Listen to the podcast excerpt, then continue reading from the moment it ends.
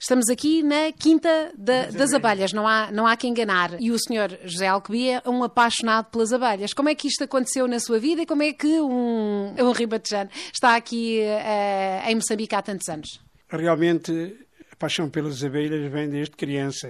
Eu tinha aí meus 12 anos quando apanhei o primeiro enxame de abelhas. E isto era era familiar, era uma cultura familiar, ainda continua a ser, eh, eh, tanto lá em Portugal como aqui em Moçambique. As pessoas que vivem na natureza sempre têm uma paixão por uh, alguns bichos. Neste caso,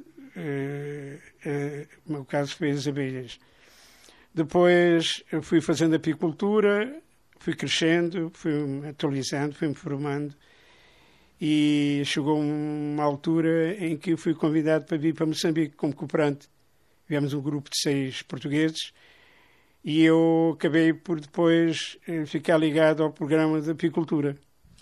Sr. Alcobia, e, já, já nos disse que uh, é uma paixão desde miúdo, mas é uma paixão uh, por um, uma espécie que é determinante para, para tudo. Por que é que a abelha é tão importante? Bem, eh, a abelha é, é, é mais um, um, um, elemento da natureza. E como eu nasci e cresci no campo, nós temos uma ligação muito grande à natureza, aos animais, não só às abelhas. Mas uh, com as abelhas, uh, a coisa, a forma como elas estão organizadas, como elas trabalham, é cativante, é apaixonante. Conhecer a vida das abelhas e lidar com elas e é uma maneira de uma forma de estar na vida. É claro que isto não pode ser uh, só como um hobby, no meu caso, não é? Porque eu tinha que viver também, de, como vivo hoje, uh, das abelhas.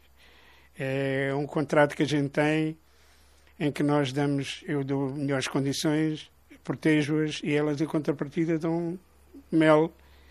E, e aí entra a comercialização e entra a forma de sobrevivência económica da família através da apicultura. Claro que hoje a apicultura atinge uma dimensão uh, muito ligada à questão da preservação, preservação ambiental, não é? Porque quando a gente fala de abelhas, estamos a falar da flora que está a desaparecer, estamos a falar de, de, da polinização, então a importância das abelhas veio crescendo e continua. Então hoje os apicultores têm um papel extremamente importante na natureza, na preservação delas, das abelhas e do, do, do ecossistema que, que, que, elas, que, elas, que elas querem, que elas, para sobreviverem, têm que ter flora, têm que ter proteção. E então a minha ligação eh, à apicultura prendeu-se a partir daí e veio, e veio sempre acompanhando a minha vida até hoje. Até hoje, já vão 71 anos que eu nasci, não é?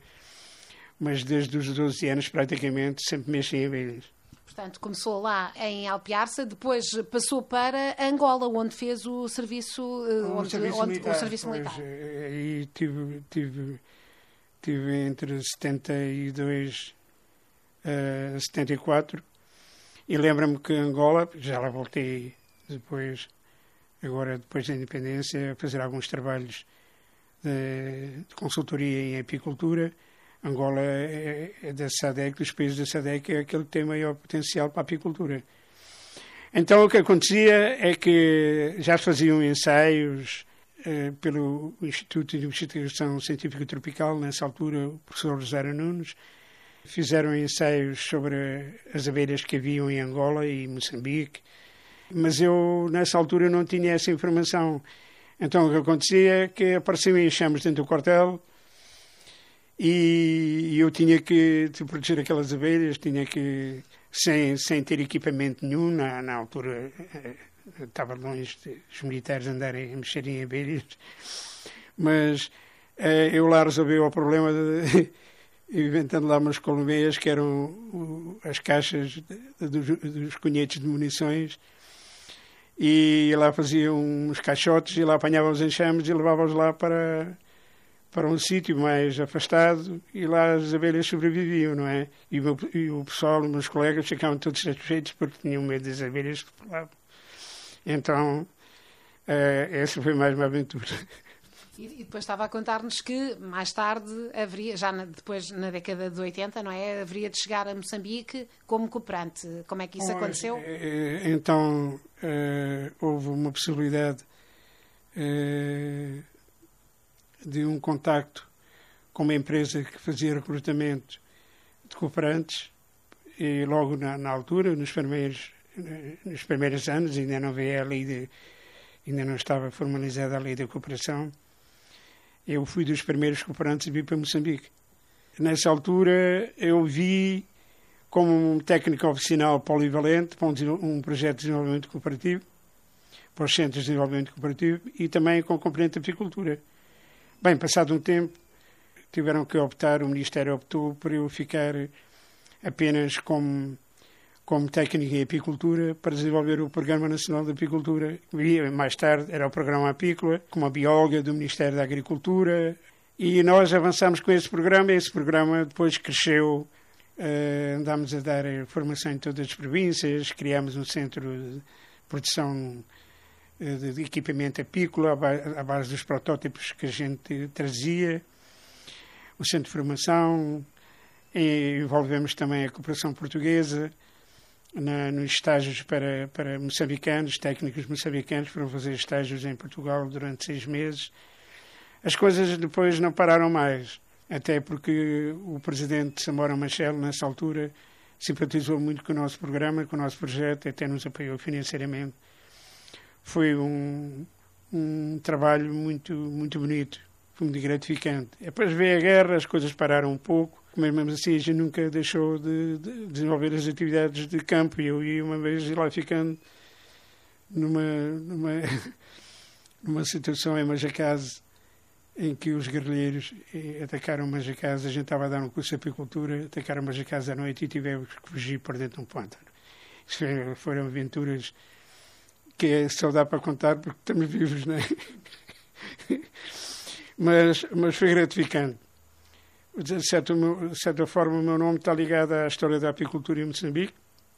Continuo a participar não só como empresa, a empresa que a gente tem aqui na Quinta das Abelhas também é uma empresa que é a Frutimel. Uh, já, lá, já lá vão quase 20 anos uh, que a empresa está no mercado. Mas uh, também continuo a, a participar ativamente no, na organização dos apicultores de Moçambique. Estamos a criar agora o Conselho Nacional da Apicultura em Moçambique. Estou, estou a participar nessa criação desse, desse organismo.